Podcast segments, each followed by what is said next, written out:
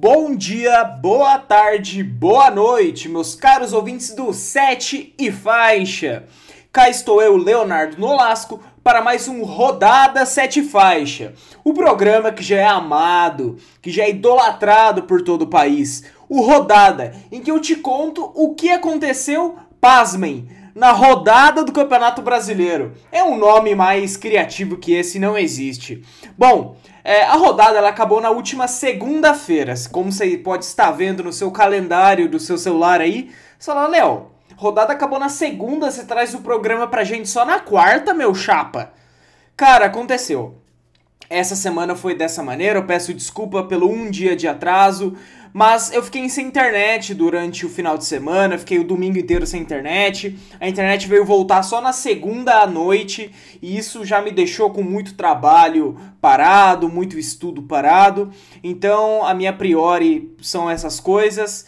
E hoje, terça-feira, estou gravando para vocês o Rodada 7 Faixa. E galera, antes de mais nada, Entra lá no nosso Instagram, arroba 7 e faixa. Entra no meu, arroba lsnolasco. Me segue, vamos trocar uma ideia, vamos ser amigo. E quem sabe um dia você não tá com a gente dentro de um episódio, igual tivemos o Julião, o Carlos, convidados que já estão até na equipe. Então, quer fazer parte? Chega aí, vamos trocar uma ideia.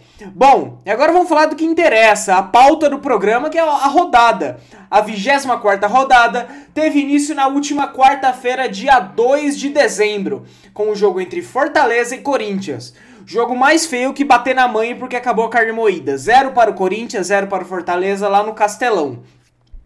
No sábado, às 5 da tarde, tivemos o clássico carioca, o Botafogo contra o Flamengo lá no Engenhão. Flamengo 1, Botafogo 0. Gol de Everton Ribeiro, depois de uma falha do Botafogo, que sair jogando, aí tocou errado, o Honda todo cagado foi voltar pro, pro, lateral Marcinho, aí a bola acabou caindo no pé do Gerson, que só rolou pro Everton Ribeiro e deixou 1 para o Flamengo, 0 para o Fogão. O jogo também no sábado, também às 5 horas, tivemos outro clássico, só que dessa vez o clássico paulista.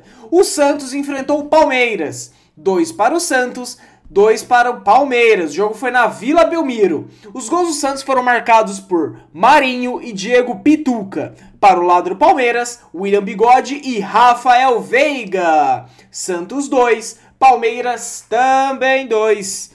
No Maracanã, às 19 horas, às 7 horas, se você preferir, tivemos o Fluminense contra o Furacão.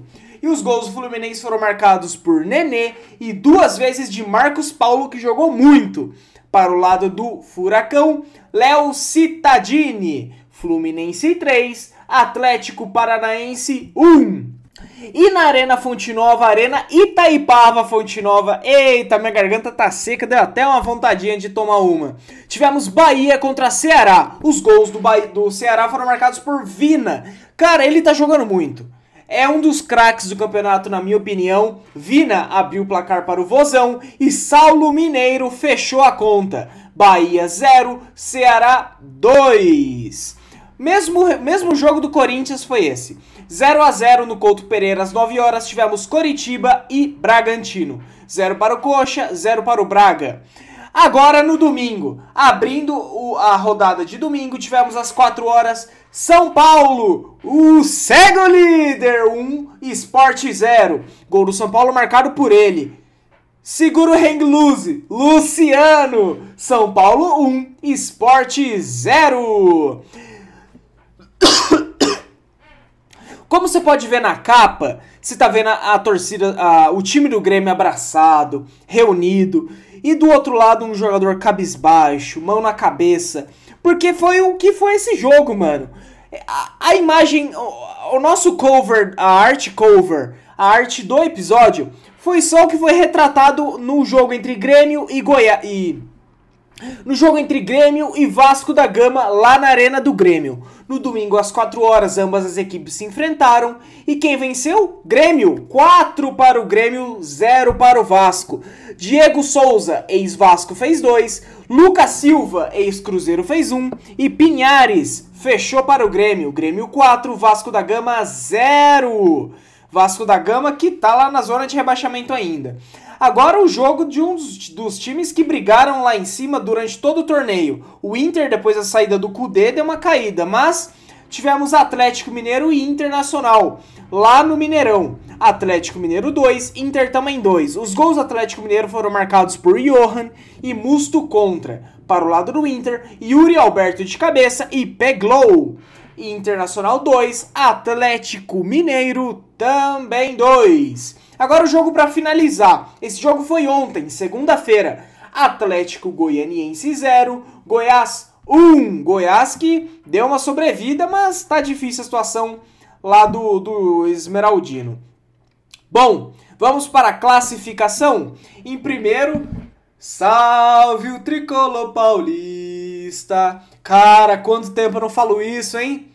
E eu, como São Paulininho, tô feliz, mano. Tô feliz porque o tricolor tá em primeiro, com 47 pontos, abrindo uma vantagem de 4 pontos sobre o segundo Atlético Mineiro com 43. Em terceiro temos o Flamengo com 42, em quarto Grêmio com 40, em quinto Fluminense com 39, em sexto o Internacional com 38, em sétimo Palmeiras com também 38, em oitavo Santão com também 38, em nono o Ceará com 32 22. Em décimo, o Fortaleza com 30. Décimo primeiro, Corinthians com também 30. Décimo segundo, Atlético Paranaense com 28. Décimo terceiro, Bahia com também 28. Décimo quarto, Braga com também 28. E o último desse bonde do 28 é o Atlético Goianiense em quinto, com a pontuação que eu já havia dito antes, né? Se você não prestou atenção, pelo amor de Deus. 16 Esporte com 25. 17 abrindo a zona de rebaixamento. Vascão com 24, Coritiba com 21, Goiás em último com 19, 19 Botafogo com 20, Zona de Liberta, São Paulo 47, Atlético Mineiro 43, Flamengo terceiro 42 e quarto Grêmio com 40. Zona da degola, zona de rebaixamento, Vascão com 24, o Coxa, o Coritiba com 21, Botafogo com 20 e em vigésimo e último o Goiás com 19. Bora partilharia? Vamos para os artilheiros do campeonato. O artilheiro continua sendo ele, Thiago Galhardo, atacante do Internacional com 15 gols. Em segundo, Marinho, atacante do Santos com 14. Em terceiro, Luciano, atacante do São Paulo com 18. Em quarto, o com 10 gols, atacante do Galo. Essa é a... a... E esses foram os jogos da rodada, essa foi a tabela da rodada e esses foram os goleadores, os principais artilheiros do campeonato por enquanto. Bom, vamos para o Cartola FC? Bora, vamos nessa.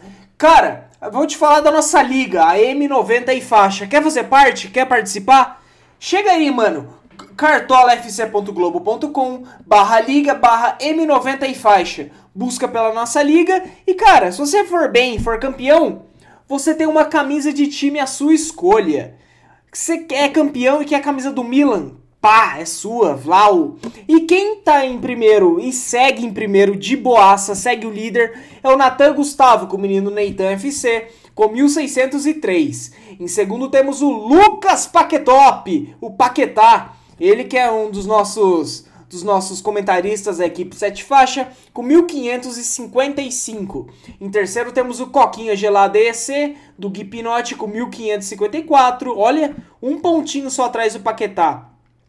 Em quarto temos o Ó Quem Veio, UFC do Fred Rezende, Fredão, que tá com um programa novo. O cara, gente boa demais, São Paulinaço. Esse é do meu bonde. Salve, Fredão! Programa fera demais, irmão. Feliz por você.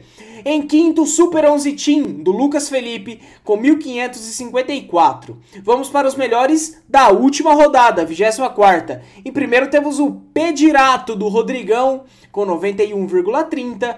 Em segundo, Pica na Canela EC do Gabriel Fernandes com 87,63. Em quarto, o Cenoura Mecânica do Fernandinho do Garotinhos FC com 83 e 53. Em quarto, a equipe Johnnyzeiro do técnico Johnny. Esse é de personalidade. O nome da equipe é ele. Poucas ideias, né, Johnny? E você foi bem, mano. 82,49 pontos. E em quinto, e o quem veio, FC de novo do Fredão, com 82,44 pontos. Esses foram os melhores da última rodada. Bom, agora vamos para os melhores jogadores, melhores pontuadores da última rodada. Em primeiro temos o atacante Marcos Paulo do Fluminense, jogou demais, o cara fez 25 pontos. Em segundo temos o Marinho, fez 13 pontos, 60. Em terceiro, Léo Cittadini, 13,10. Em quarto, Luciano com 12. E em quinto e último, o Wilson, goleirão do Coxa, com 11,90. Bom, galera, esse foi mais um Rodada 7 Faixa. Espero que você tenha curtido. Esse foi um pouco mais rápido, que essa minha terça-feira tá um pouco lotada, tive reunião, decidi meu ano novo, trabalho, inglês, hoje foi bastante corrido, então... Mas não poderia deixar vocês dois dias esperando que já é demais, né? Bom, galera, é isso. Ótima quarta, ótima quinta, ótima sexta, ótima semana para você. Saiba que, que tô muito feliz em ter sua audiência aqui mais uma vez. Fechou? Tamo junto, valeu!